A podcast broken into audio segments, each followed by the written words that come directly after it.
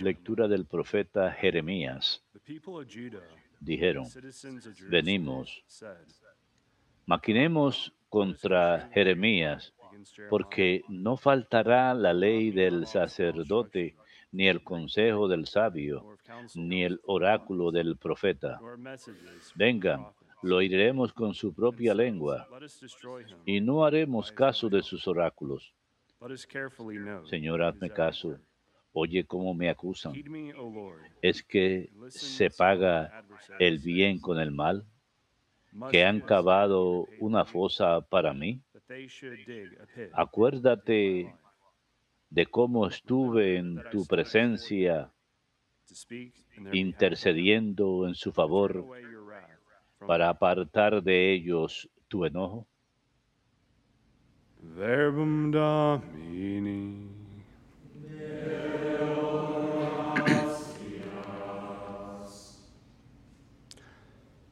Save me, O Lord, in your Sálvame, Señor, por tu misericordia. Sálvame, Señor, por tu misericordia.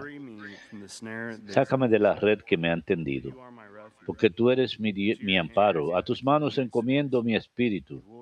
Tú, el Dios leal, me librarás. Sálvame, Señor, por tu misericordia. Escucho el cuchicheo de la gente y todo me da miedo. Se conjuran contra mí y, trama- y traman quitarme la vida. Sálvame, Señor, por tu misericordia. Pero yo confío en ti, Señor. Te digo. Tú eres mi Dios. En tu mano están mis azares. Líbrame de los enemigos que me persiguen. Sálvame, Señor, por tu misericordia.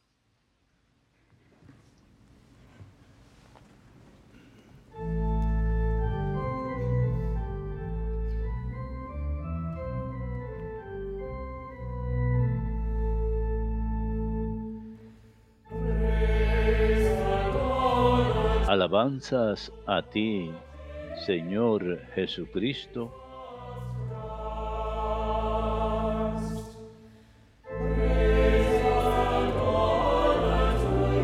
Alabanzas y honor a ti, Señor Jesucristo.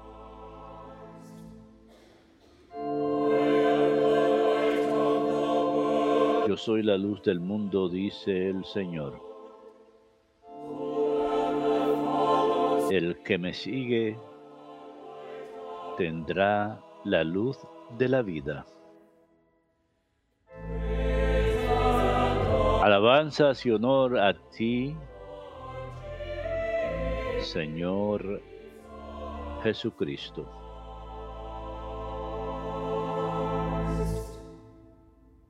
Dominus vobiscum. Lectio Sancti Evangelii secundum Matteum. As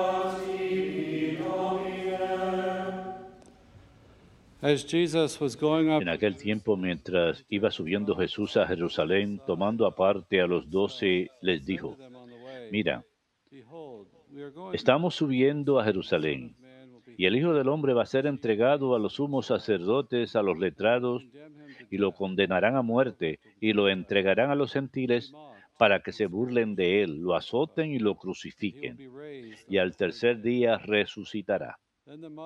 Entonces se acercó a Jesús la madre de los Zebedeos con sus hijos y se postró a- para hacerle una petición.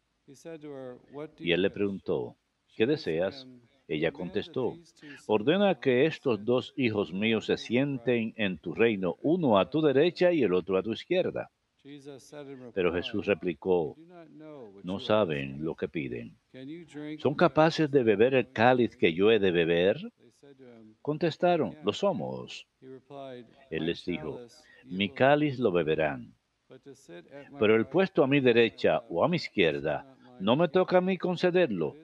Es para aquellos para quienes lo tiene for it." reservado mi Padre. Los otros diez que lo habían oído se indignaron contra los dos hermanos. Pero Jesús, "You reuniéndolos, les dijo, sepan que los jefes de los pueblos los tiranizan y que los grandes lo oprimen, No será así entre ustedes. El que quiera ser grande entre ustedes, que sea su servidor. Y el que quiera ser you, primero be entre your slave. ustedes, que sea the su Son of esclavo. Igual que el to Hijo del serve, Hombre but no ha to venido para que le give his sirvan, sino para for dar many. su vida en rescate por muchos.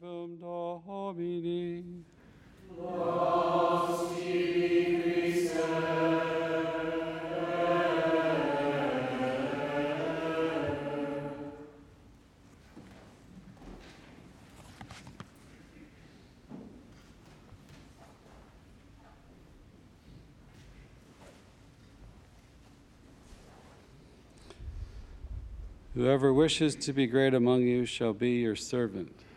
El que desea ser grande entre ustedes será vuestro se- servidor, vuestro esclavo. Todo el mundo puede ser grande, porque todo el mundo puede ser siervo. Es la lógica del cristianismo, porque Jesús es nuestro Mesías, nuestro Salvador. Y en el Evangelio de San Mateo y San Marcos ofrecen tres predicciones de la pasión. El día de hoy, Mateo 20, da la tercera predicción de la pasión, diciendo, vamos a Jerusalén y el Hijo del Hombre va a ser entregado a los sumos sacerdotes y a los escribas que lo condenarán a muerte lo entregarán a los paganos para que se burlen de él, lo azoten y lo crucifiquen, pero al tercer día resucitará. A Jerusalén para la gran cima de sus tres años de ministerio público. Y aún siguen malentendiendo estas predicciones de la pasión. Creo que lo mismo es cierto con respecto a nosotros. Cuando encontramos las cruces en nuestro camino, nos confunde, nos desorientamos, tratamos de buscar significado, pero como cristianos sabemos que así es como somos salvados por la cruz de Cristo y también como discípulos estamos llamados a cargar nuestras cruces y seguirlo. Escuchamos esto también en algunas de estas predicciones de la pasión, que hemos de compartir sus sufrimientos. La madre de los hijos de Zebedeo, Santiago y Juan, va donde Jesús y él le pregunta, ¿qué deseas? Ella dice, concédeme que estos dos hijos míos se sienten uno a tu derecha y el otro a tu izquierda en tu reino. Vemos que en las escrituras a veces hay un malentendido acerca del reino. En el capítulo 1, en el Evangelio según San Mateo, hay una frase que dice que los seguidores, los discípulos dicen que esperan que el reino aparezca inmediatamente. En los Hechos de los Apóstoles, en la época de su ascensión, Señor, en este momento restaurarás el reino de Israel. Ese cumplimiento inmediato, la restauración del reino de Israel en el sentido terrenal. La respuesta de Jesús es, no saben lo que piden. Él será crucificado entre dos ladrones en el Calvario, en eh, el tiradero de basura de la ciudad. Eso es lo que significa estar a su derecha y a su izquierda. ¿Podrán beber el cáliz que yo he de beber? Recuerden en Getsemaní, cuando la noche antes de su pasión, él sufre suda sangre en el huerto. Eso nos habla de ese sufrimiento por venir, ese cáliz. No se haga mi voluntad, sino la tuya. Si este cáliz puedes apartarlo de mí, pero que se haga tu voluntad, Señor. Recuerden que esa copa de sufrimiento es vertida sobre las naciones por su maldad, por sus pecados. Aquí Jesús está hablando de sufrimiento, de esa copa de sufrimiento, pero también de compartir esa copa, ese cáliz con ellos. Él vino a sufrir por nosotros, para nuestra salvación. Y luego les da una enseñanza para desenredar esta manera terrenal de pensar acerca de la grandeza que Los grandes hacen sentir su autoridad, los jefes de los pueblos los tiranizan y los grandes los oprimen. Pero que no sea así entre ustedes. El que quiera ser grande entre ustedes, que sea el que los sirva, y el que quiera ser primero, que sea su esclavo. San José, en un sueño, el ángel le dice acerca de su hijo que él salvará a su pueblo de sus pecados, que él habría de dar su vida como rescate por nosotros. Él, Jesús, no parece corregir los deseos de grandeza de sus discípulos. Es maravilloso si tenemos ese deseo de ser grandes en el reino. Nada más hay que ponerlo en el orden correcto, hay que entender el reino. El día de hoy tenemos una gran, una gran apatía hacia las cosas religiosas. Bostezamos cuando la gente habla de teología o habla del reino o habla de la santidad o habla del servicio. No es muy emocionante. Ser siervo, estar oculto. Así que Él les está diciendo que sean grandes y que sirvan y compartan en su sacrificio, que den su vida como rescate por muchos. La autoridad del mundo, en la autoridad del mundo los siervos sirven al amo. En la autoridad cristiana hablamos de un liderazgo de siervos, que toda la autoridad le ha si- sido dada a los laicos y a las órdenes sagradas de la misma forma. La autoridad les es dada para servir. Esto lo vemos en el sacerdocio. para ayudar al pueblo de Dios a desarrollar sus papeles de sacerdote, profeta y rey que comparten en la vida de Jesús también, para proclamar la verdad. Esa autoridad real es ejercida en el servicio y, administer por supuesto, para ayudar a administrar los sacramentos para que los laicos sean santificados. Y los laicos, a su vez, son enviados al mundo para transformar al mundo, para ser siervos en el mundo.